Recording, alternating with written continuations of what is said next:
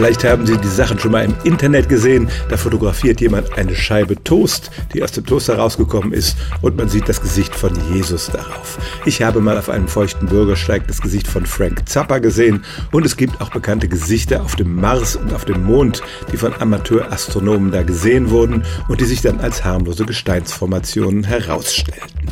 Wir Menschen wollen tatsächlich überall Gesichter sehen.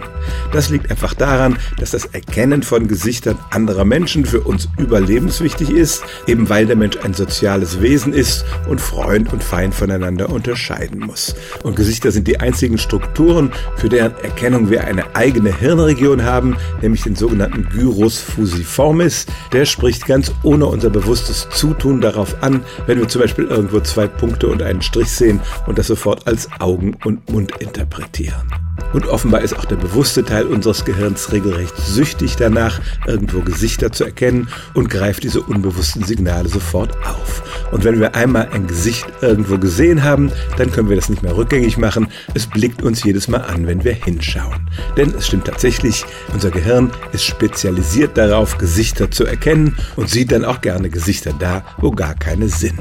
Stellen auch Sie Ihre alltäglichste Frage unter stimmt's at radio1.de.